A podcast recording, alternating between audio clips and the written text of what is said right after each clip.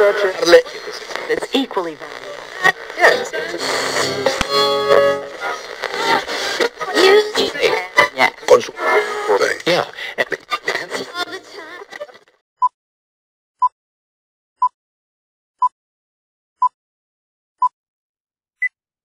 Hola, hola, hola, hola, hola, hola, hola, hola, ¿qué te hola? ¿Qué onda. Gina? Hola, profe, ¿cómo está? Ya estamos de nueva cuenta en otro episodio. Cuando este episodio salga sería hoy el Día de la Bandera, como diría. ¿Te acuerdas de Peña Nieto cuando sacó la bandera al revés, el Día de la Bandera? Pero Yo no, no iba a mencionarlo a ella, dije, ay, la bandera tan bonita, y Y, usted y- y trayendo el clásico recuerdo. meme que le hicieron, ¿no? ¿Te acuerdas? A Peña Nieto del Día de la Bandera, que ponían a unas señoras lavando ahí en el, este, Ah, en el- que le preguntan, ¿hoy es Día de la Bandera? Ah, felicidades a Chonita o no sé quién. No, de la bandera, señor presidente. claro. Entonces, con, con muy buenas noticias, Gina, porque el sábado, el tararán. sábado pasado anterior, como dirían, no como digo, siempre el sábado próximo anterior, Mm, Se aplica igual, ajá. entonces es medio ma- mamuco eso, pero bueno, este, el sábado pasado, el sábado pasado, realizamos nuestro primer recorrido, Gina, en Xochimilco. Así Tú- fue, si ustedes tú porque estabas celebrando a la bandera, entonces por eso no fuiste una semana antes, claro. una semana antes. Es que yo me tomo muy en serio celebrar la bandera. Pues sí. Entonces, este, pero a la bandera con V, no con B. Ese- Entonces hicimos el recorrido por Xochimilco, Gina, Ajá. este, con harta calor, como dicen por ahí. Espero que hayan llevado protector Bueno, al solar principio hacía porque- frío, pero ya después seguía haciendo frío hasta como el mediodía, Gina. Entonces, este, Crónicas de un... hicimos un en vivo, estuviste tú presente ahí en el Así en fue. vivo. En el en vivo, hicimos ahí, ahí un en vivo. Para Este, saludarlos, ver cómo andaban. No quisimos compartir la transmisión contigo, Gina, porque dijimos a lo mejor Gina está indispuesta, este, trae la mascarilla de aguacate, y Ah. Yo entonces, aquí, sin... entonces, entonces, pues no quisimos este, hacerlo, pero bueno, Gina estuvo presente ahí en el en vivo, Estuve es- viéndolos. estuvo, estuvo Y como el ojo que lo ve todo, ¿se dan es- cuenta? exactamente. Déjame decirte que quienes fueron, Gina, Sí. ya sabes que los que son nuevos, pues pagan la novatada, ¿verdad? No vamos a decir que- cuál es la novatada, pero Por si ustedes van un día de estos. y para que les toque la novatada. Pero está Pero- divertida. Pero está divertida. Pero los que fueron también, este, recibieron ahí un, un, un presente. Llevamos perritos, Gina. No, oiga, usted quiere ponerme celosa, ¿verdad? Digo, por no Ni poder modo, te, te perdiste. Empe- empezamos, andaba yo de perrero. Ay, es lo que... andábamos perreando, entonces este, Ay, ya, usted esos chistes malos.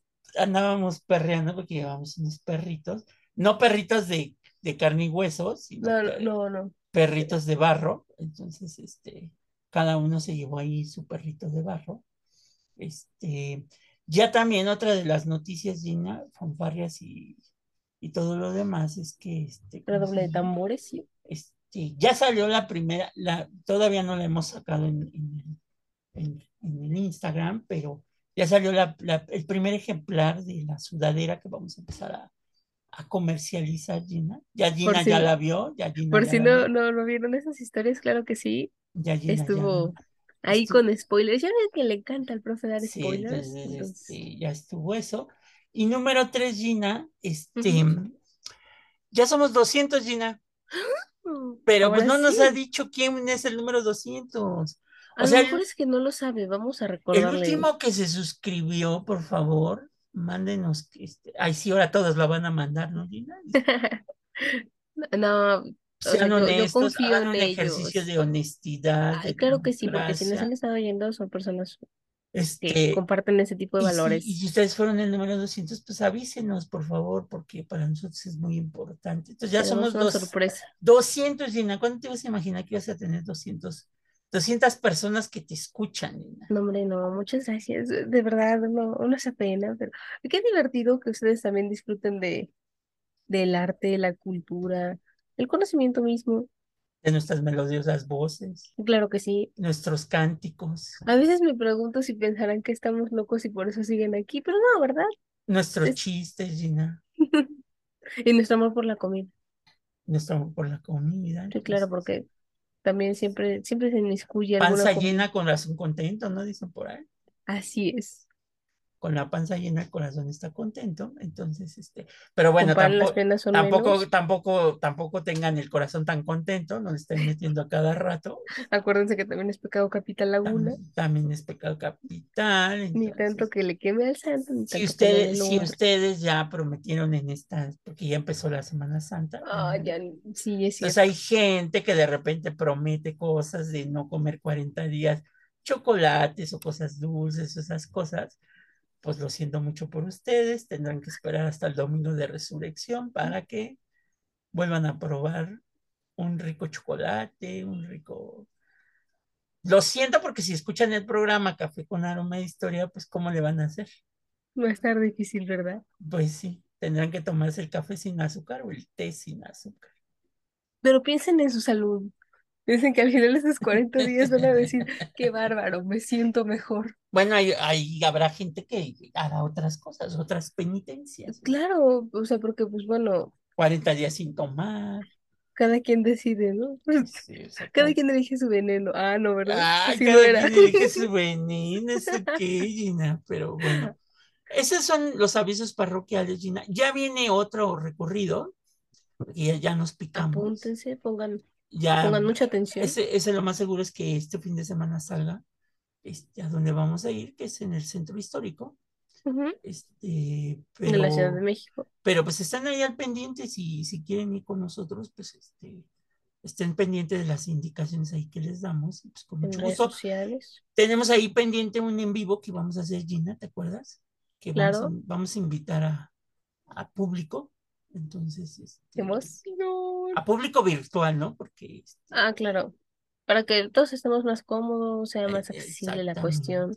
Y como vamos a hablar de comida, Gina, pero lo estoy pensando si lo hacemos ahorita o pasando la, la cuaresma, porque si no, pues imagínate si alguien hizo penitencias de no comer, De ayuno, de de- ayuno, pues imagínate, estamos ahí. abriéndoles el apetito, ¿no?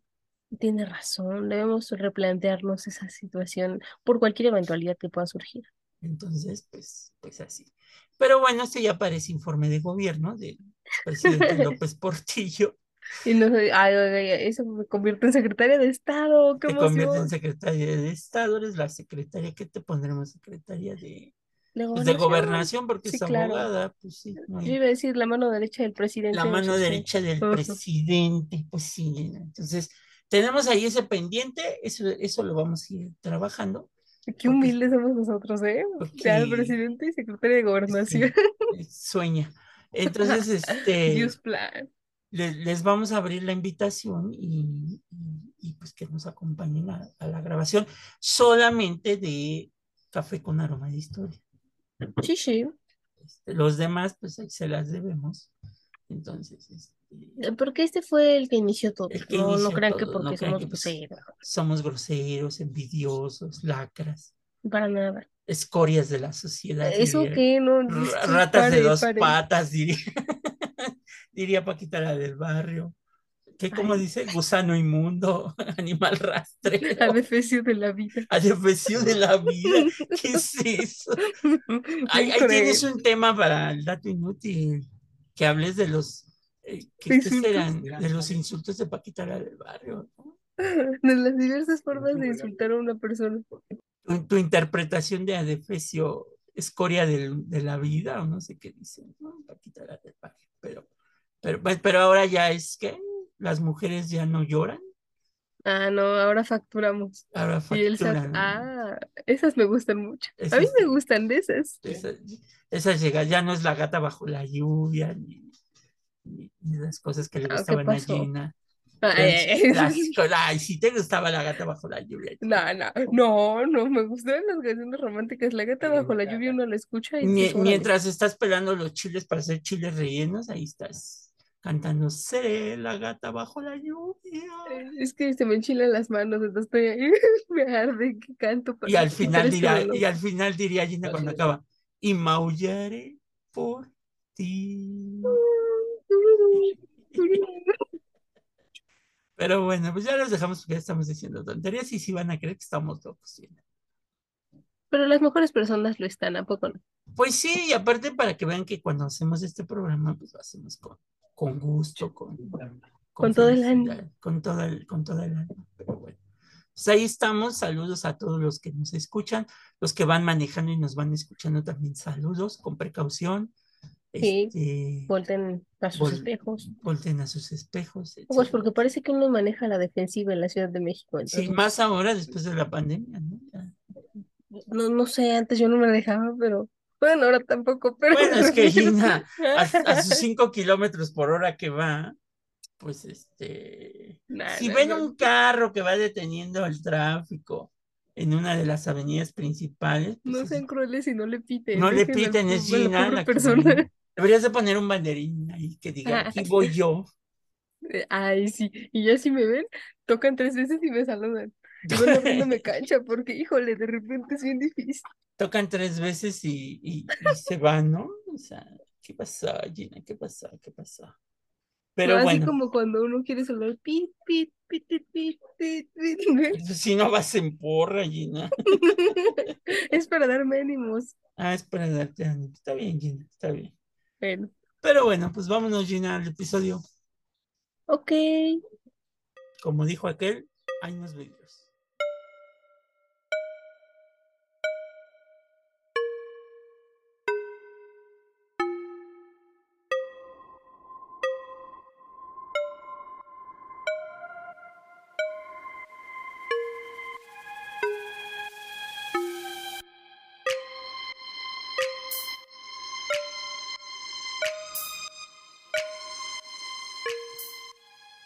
Bienvenidos al nuevo episodio de Café con Aroma de Historia, una narración histórica donde un servidor, Alejandro, le contará a China y a los presentes un evento anecdótico de la historia de México que no encontrarás en otro lado y que podrás disfrutar mientras te tomas un buen café con nosotros.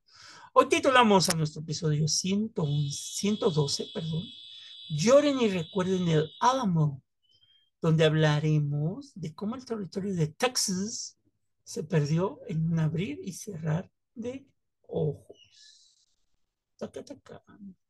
Es uno de esos parajes históricos inexplorados, pero todos sabemos qué pasó. Para, para los que les gusta el fútbol es como cuando México pierde con Estados Unidos. Ah, ya, ya, ándele, ajá. O sea, creo que esto le echa limón a la herida. Pues Así, limón y sal también, también, para que o, o, cuando la porra gringa grita 2-0, ¿no? ¿Cómo gritan? Ah, la crilla, sí, no, no porque me enojo, no lo voy a decir. ¿Cómo gritan? 2-0, ¿no? ¿Cómo? No, no, son, son, ay, es que eran las temporadas donde estaba este delantero gringo, Landon Donovan. Ay, era, me acuerdo y le digo, me da coraje. Se hagan cuenta que es lo mismo con esta frasecita de recuerden el álamo, ¿no? Remember the álamo, o sea, porque además le ponen en inglés. Exacto. El general traía la suerte de su lado. Había logrado seducir a la fortuna sin mucho esfuerzo. Se le veía orgulloso, soberbio y echador. Estaba dispuesto a tocar una vez más la gloria y el reconocimiento del público. Incluso sin ello estaba de por medio la patria. El grito de rebelión e independencia que recorrió Texas en diciembre de 1835 y que a nadie sorprendió, se presentó como la ocasión propicia para alcanzar nuevamente la fama. En los últimos seis años, don Antonio López de Santana había cosechado varios éxitos políticos que no volverían a repetirse después de la guerra de Texas. Fue como que su maldición. Pero que en vísperas del conflicto le permitieron creer que contaba con los merecimientos para ser el primer hijo de la patria. Todavía no existían los niños héroes. Entonces, él ya quería tomarse ese, esa atribución. Sí, entonces, si las cosas hubieran ido bien, y no se hubiera nombrado Alteza Serenísima, el general Santana sería nombrado en esta lista que hacen del Colegio Militar, ¿no? Claro, claro, porque usted también era miembro de... Ahí hubieran dicho Antonio López de Santana murió por la patria, ¿no? Entonces... Y doble de Diana por él. Y doble de Diana por él. En 1829, Santana hizo fracasar el intento de reconquista comandado por el español Isidro Barradas. Para que ven que Santana no era nada más lo que se decía, ¿eh? O sea, todos tenemos obscuridad y luz, lo hemos hablado varias veces, pero es que este sujeto de repente era más, más obscuridad que luz, pero bueno. En 1832 se convirtió en el fiel de la balanza que puso fin a la serie de golpes de Estado iniciados en 1828 con la llegada de Vicente Guerrero al poder y finalizados con su artera muerte en 1831. En 1833 elevó al vicepresidente Valentín Gómez Farías, permitiéndole realizar la primera reforma liberal, y luego reapareció para dejarlo caer, ganándose la voluntad del clero y del ejército que temían perder sus fueros y privilegios. Que si se acuerdan hay un episodio, y si no, búsquenlo ahí, en donde hemos hablado de Santana, de las cartas, ¿te acuerdas, no? Hablamos de él, pero Leímos las cartas, ¿no? Ajá. O sea, más su lado personal, no el lado... El lado político. Exactamente. Público, ¿no? Pero está bien que tengan estas dos perspectivas porque pues, les recordamos, ¿no? La historia mexicana, la historia generalmente maneja esta tendencia maniquea buenos, malos, pero todos somos humanos al final del día, pues es importante ver, o sea, ver justamente esta visión para entender por qué se tomó tal o cual decisión al momento de tener su, su, su espacio en la historia Pues sí. Por si fuera poco, para mediados de 1835, Antonio López de Santana, muy pagado de sí mismo, había sometido a las tropas zacatecanas del gobernador García, levantadas contra el despotismo militar y contra el establecimiento del centralismo que estaba próximo a ser adoptado como nueva forma de gobierno para México. Inclusive, acuérdense que cuando llega a Zacatecas se da un episodio donde el estado de Zacatecas estaba unido al de Aguascalientes.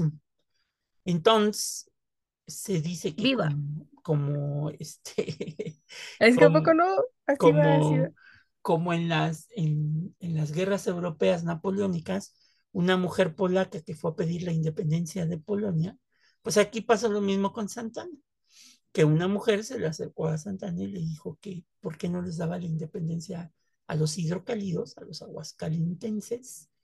¿Eso qué? Este, y él le dijo, pues, queda cambio, ¿no? Porque pues no, no, no es... Órale, pero ¿cómo, ¿cómo vamos a quedar?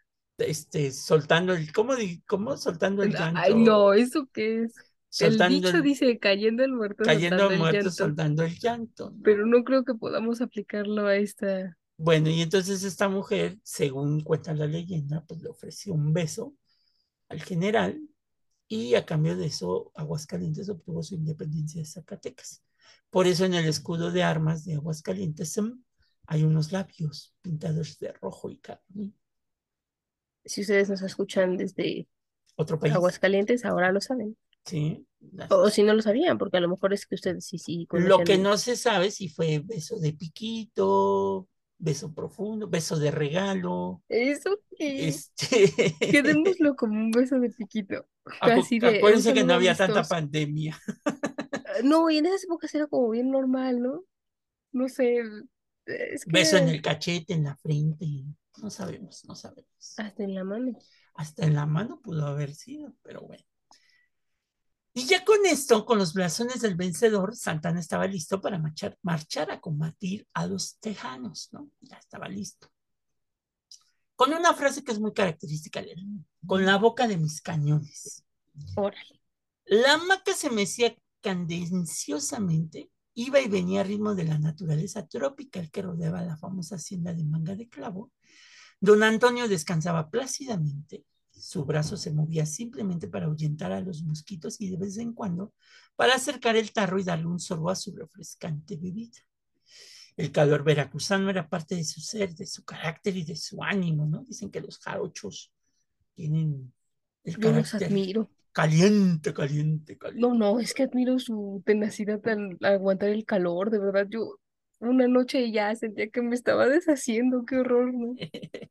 No, no, no, feo, feo. Y, y ahora no me quiero imaginar en, en la zona norte del país el calor. No, no. Bueno, es que, es que pues son extremos, porque en el de Veracruz es calor húmedo. Y, en el, el, del norte es calor seco. Uno y otro, porque por ejemplo en el calor húmedo uno tiene el cabello chino, ¿no? Entonces, imagínese cómo me veía yo, parecía, parecía parecía rarutonga. Entonces. Sí, no, terrible. y en el calor del norte, ¿cómo te verás, Gina? Yo creo que se me aplatana el cabello, no tengo idea. O sea, ¿Cómo eso? Oye, ¿Te salen plátanos? ay, ojalá, no, no, bárbaro. Tan caro que está el plátano, vas a decir. No tengo que, por eso el ojalá. No, a lo que me refiero es que ah, quedaría como sin forma, como escurrido, o sea, no, no, es que el, el término aplatanar, o sea, si ustedes nos están escuchando y tienen el cabello chino y les pasa parecido, bueno, incluso con el cabello lacio también ¿Como pasa. alaciado? Sí, pero un pero alaciado ondulado. sin chiste. Ah, Ajá. ok, ok. O sea que no, no Como sé cuando te acabas de parar. Con el alaciado. No. Bueno, es que depende. Si es, tu- por ejemplo, con queratina brasileña y todos esos tratamientos del ácido permanente, te queda perfecto tu cabello, es solamente como una alisada y ya. Estás lista para el nuevo día. Pero si no, entonces sí te ves así como sin forma, tu cabello hasta se ve con cara de flojera. A eso me refiero con aplatanado. Supongo yo que se va a ver así. Pudiera ser, pero bueno. No lo sé, no, no lo sé y la verdad no tengo ganas de investigarlo pronto. Es- estos fueron los consejos de Gina y la belleza. Exacto. Vamos, continuemos con la siguiente sección. Ay, es que les digo, podemos hablar de muchos temas. El arduo descanso del general fue interrumpido por una comunicación urgente que recibió de la capital el 10 de noviembre de 1835. Los tejanos se habían levantado en armas, suscribieron una declaración de derechos que ya era parte de un plan de gobierno provisional. ¿Qué es una declaración de derechos, Gina? Tú que le sabes a las leyes. Bueno, Así rápido, ¿qué es? ah, los derechos se dice que no se piden, sino que se exigen. Entonces, en una declaración de derechos, lo que se hace es expresar de forma gráfica, o sea, plasmarlo en papel con lápiz, bueno, en este tiempo bolígrafo, este, los derechos a los que tú quieres acceder, bueno, tienes y entonces ahora vas a hacerlos, este, hay patentes al momento de escribirlos, entonces ya declaras que son tuyos, por lo tanto los estás exigiendo y ahora los vas a hacer cumplir. Ok. Es un documento que prácticamente es eso. O sea, ah, en criterio jurídico hay más que decir, sin embargo, a grandes rasgos, esa es una declaración de derechos. O sea, yo al momento de escribirlo, estoy dando por sentado que van a suceder, los estoy exigiendo de la forma lógica, es decir, sí por la, generalmente se toma por la fuerza, pero al momento de ponerlo en papel, empiezas a dar como un, ahí te va, ¿no? Ya tú decides, bueno, la otra persona a la que se le estás exigiendo, si va a ser de forma pacífica o de forma no pacífica, cómo los voy a obtener. Ok, bueno. Entonces, esto quiere decir establecer un gobierno provisional con leyes propias en general, ¿no? También es en parte esto, ¿no? Buscar una autonomía. Una autonomía, efectivamente. Para esos tiempos se pensaba ser separatista. Exacto. Aunque las primeras versiones señalaron que la rebelión tejana fue organizada para oponerse al centralismo, exigiendo la vuelta a la República Federal, para nadie era un secreto que los tejanos buscaban obtener su independencia, apoyados abierta y descaradamente por Washington, como diría Cantinflas, ¿no? por Washington. Desde que México alcanzó su libertad en 1821, Texas estaba condenada a perderse frente a la desmedida ambición pues, norteamericana. ¿no? ya se me está secando la boca, así es que vamos a esta sección que les gusta mucho, que son las entraditas. Hoy de Ah. entradita vamos a dejar un cuernito con jamón, Ok, pero ves su, que su quesito manchego. Bueno, es viernes de vigilia, entonces vamos a hacer un, un cuernito de atún. Ándale, mejor, gracias. con tantito queso panela, ¿te parece?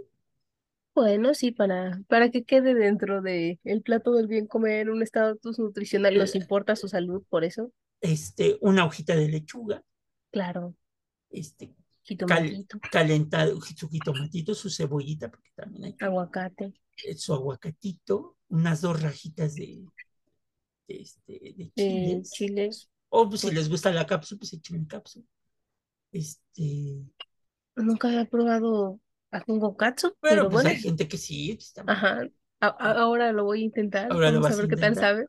Y este, ¿qué más? Y calentadito así en planchita, que se sientan las rayitas de la plancha. Al grill, dicen. Ay, como estamos hablando de gringos. Al grill, entonces diría Entonces, los dejamos, pues, obviamente, pues, con esta entradita del día de hoy. Entraditas. Hola. Bueno, como ya escucharon, llegó el momento de las entraditas. Y siguiendo y para culminar esta tercera entradita, pero que va relacionada con la 1 y la 2, porque pues, hay que todo tiene que ir unido, pienso yo, ¿no? Espero que ustedes también. Pero como seguramente ya vieron las dos recomendaciones previas y se quedaron picados después y si no las han visto, vayan a verlas. Ah, vayan a escucharlas. ¿Cómo las van a ver? Ah, o sea, escuchan y luego van a verlas. Alibaba y los 40 ladrones. Va, va, va. No. En esta ocasión, la película que les voy a recomendar se titula Victoria y Abdul. Y es que ustedes se van a sacar de onda, ¿no? Porque si les estoy diciendo que va relacionada con la de la semana pasada, Ajá. pues van a decir, pues qué show, va a ser... la semana pasada eran Victoria y Alberto, y ahora es Victoria y Abdul. Cambió bastante la cuestión, y sí. Pero aquí va la explicación del por qué.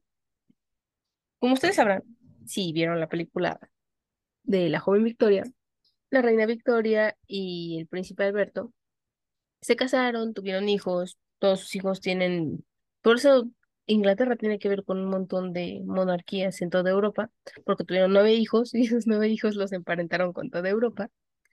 Este, bueno, resulta que pues su esposo Alberto, el príncipe Alberto, muere joven a comparación de la reina Victoria, ¿no? Ya, ya muere a una edad madura, sin embargo, pues la reina Victoria vivió muchísimos años más. Entonces, ella siguió ejerciendo su periodo de gobierno sola, ¿no? No, no se quiso volver a casar, siguió, ahora sí que en su trabajo. Sin embargo, siempre mantuvo esa costumbre de preparar su ropa, la ropa de Alberto, como si en algún punto fuera a despertar, ¿no? Era, supongo yo, su forma de, de seguir diciendo que lo quería. Muy romántico y todo, pero su vida se volvió un tanto cuanto triste. En sentido de que ya no tenía un compañero de aventuras, ni tampoco para cotorrear, porque bueno, es parte, es parte del por qué un matrimonio este, sigue, ¿no? Es un compañero de vida. Ok. Entonces, este, bueno, pues justamente a la vida de la reina Victoria, cuando estaba ya llegando a la monotonía, llega el joven Abdul. Ok. ¿De origen?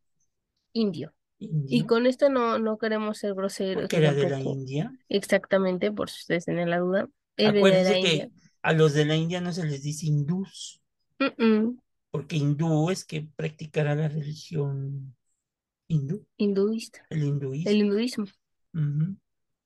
O sea que también lo puede haber, sin embargo, el gentilicio para las personas que nacen en la India es indio.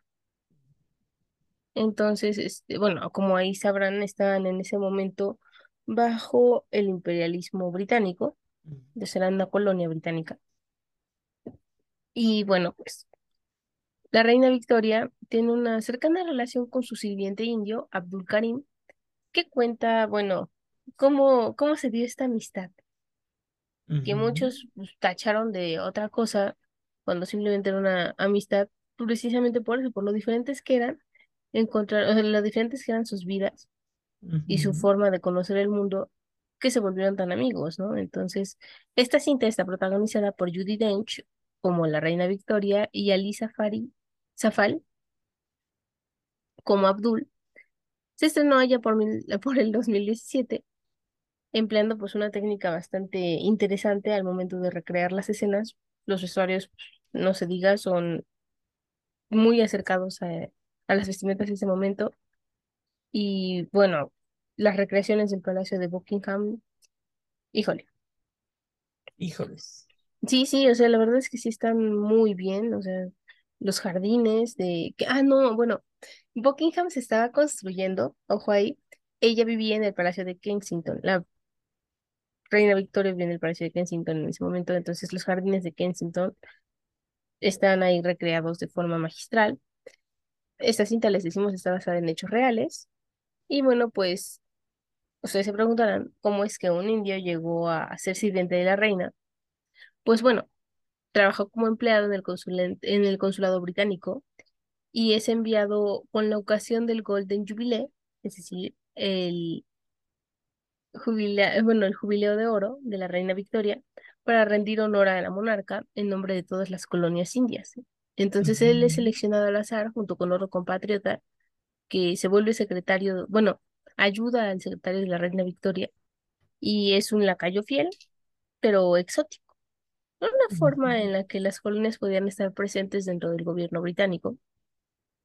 Y bueno, pues la reina Victoria, ya anciana, encuentra una amistad en un joven sincero y pues se van ganando mutuamente la confianza, al grado que lo nombra, o sea, la reina Victoria le da un grado y lo nombra Munshi o maestro real.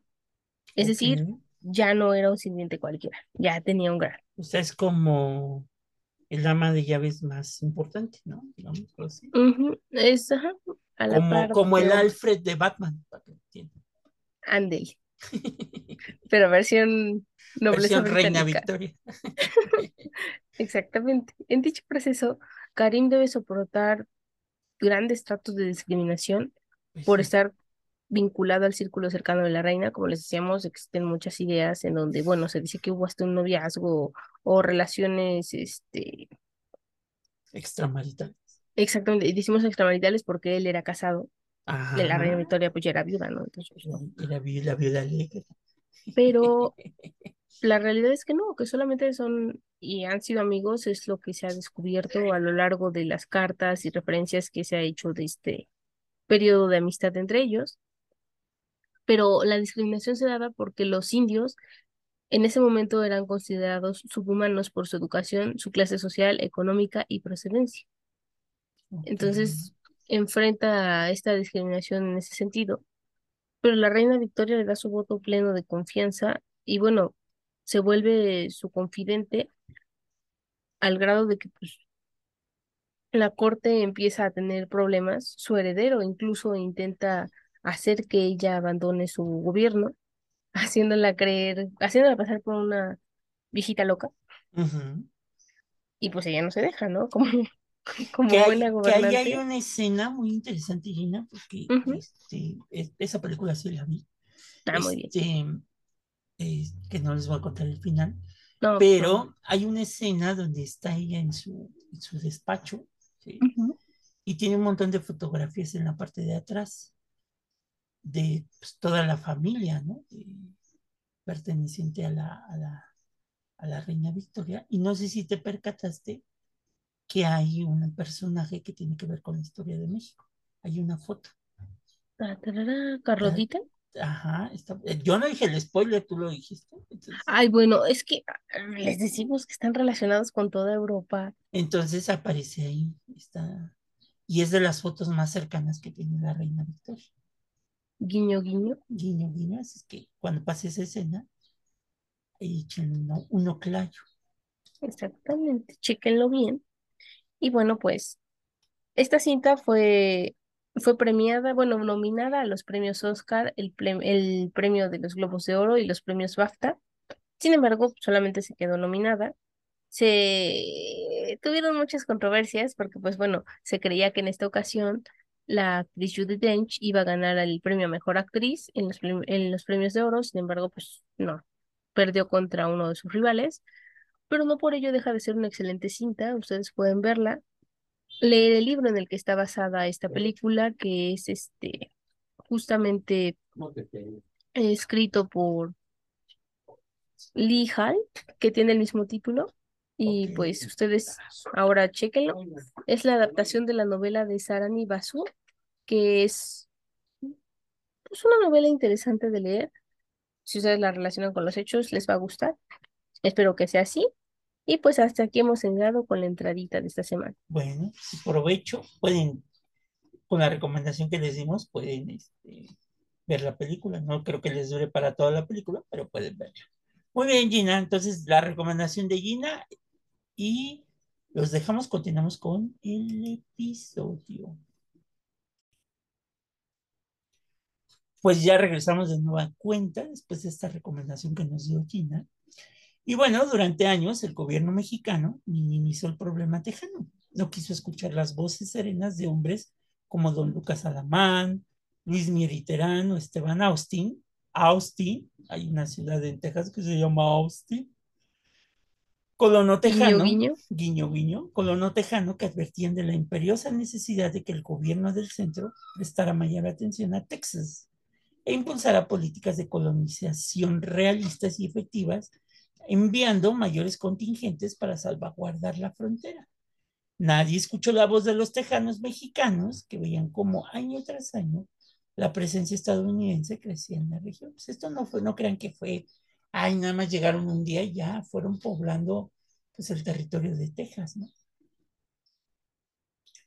Y bueno, Sí, ujú, sí, ellos, así como bajita la mano, empezaron a llegar de uno en uno en uno, y cuando vieron ya eran 20, y cuando vieron ya eran ya eran 100, y familias completas, ¿no? exactamente una comunidad grande.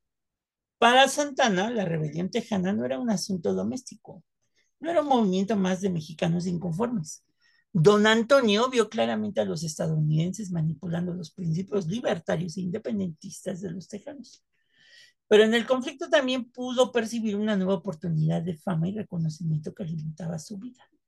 Y con toda la soberbia de que disponía, sin medir los riesgos, sin calcular los costos, sin considerar siquiera un acercamiento con los tejanos mexicanos, decidió ir a la guerra tan solo para cubrirse de gloria. Y así lo escribió. Mm, mm, mm. Malo, malo, malo. Cito.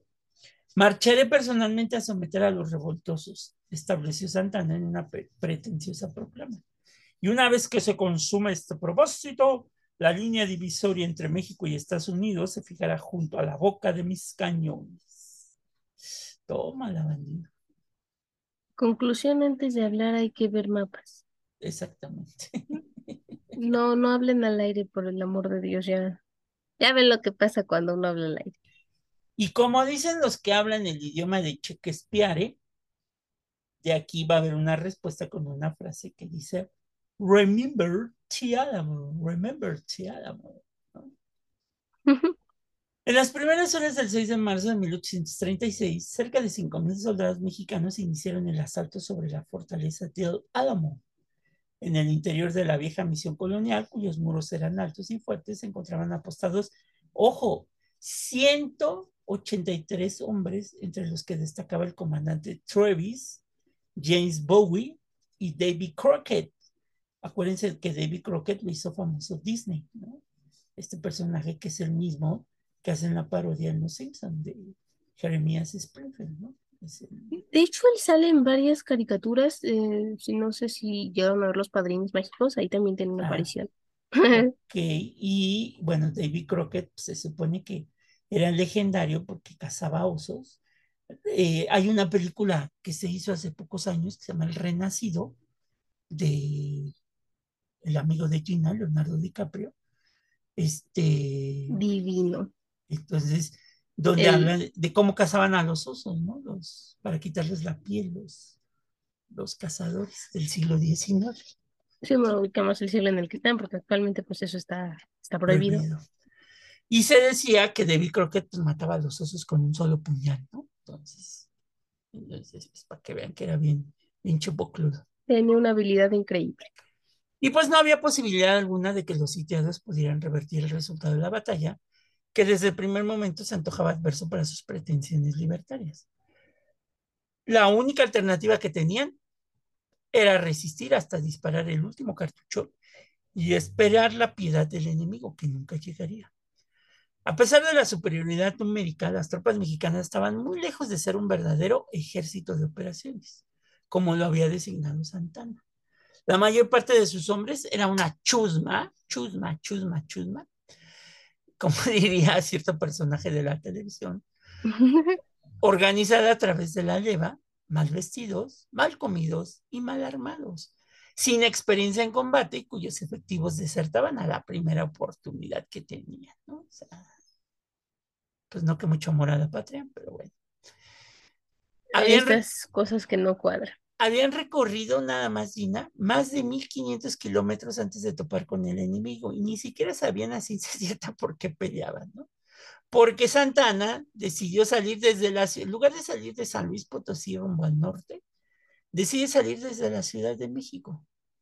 Entonces, imagínense, váyanse desde la Ciudad de México caminando hasta, hasta Odálamo. No creo que fuera la mejor estrategia militar, ¿eh? Pues no, efectivamente, ¿no? Para el propio Santana la situación no era más prometedora. Organizar su nueva aventura militar le salió muy caro. Ante la escasez de recursos y la quiebra de la hacienda pública, don Antonio se vio obligado a hipotecar su amada hacienda de manga de clavo para obtener fondos y organizar a su ejército.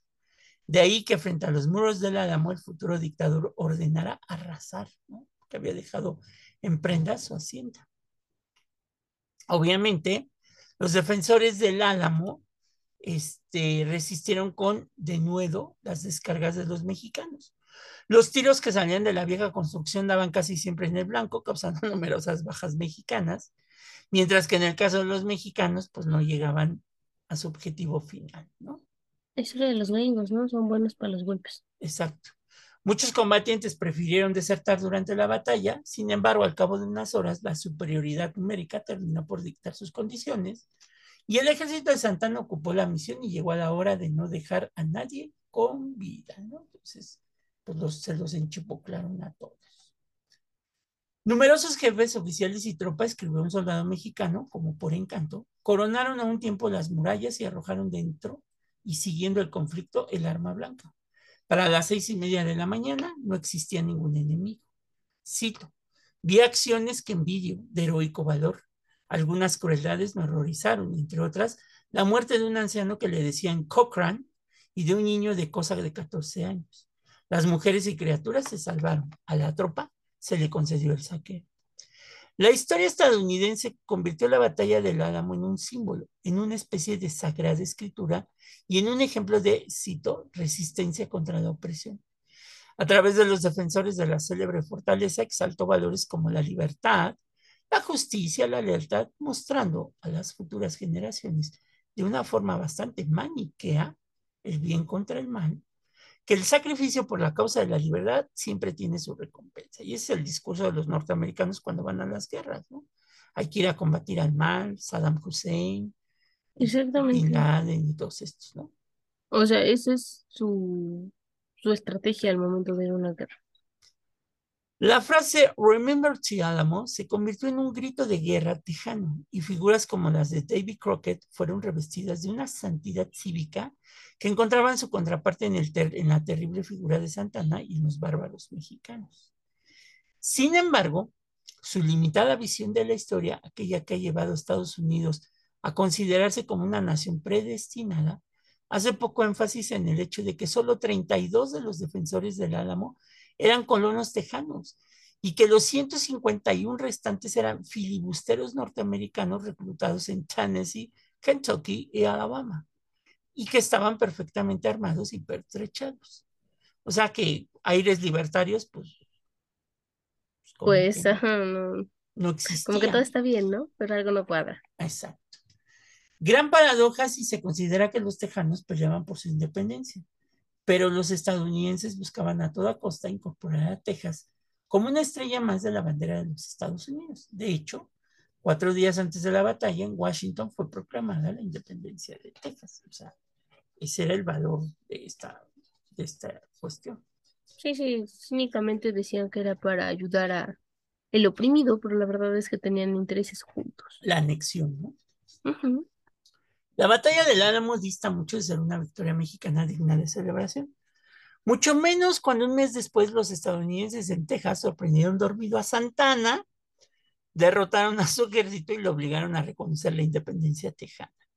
Sin embargo, es una muestra clara de que los Estados Unidos, con un puñado de hombres o un ejército de miles, nunca en ningún momento de su historia ha tenido empacho en invadir territorios si así lo cree conveniente para sus intereses. Dentro de su continente u otros, ¿eh? En donde sea, ¿no? Entonces. Pues, Ellos no paran. No paran. Como dice la canción, no pare, sigue, sigue, no.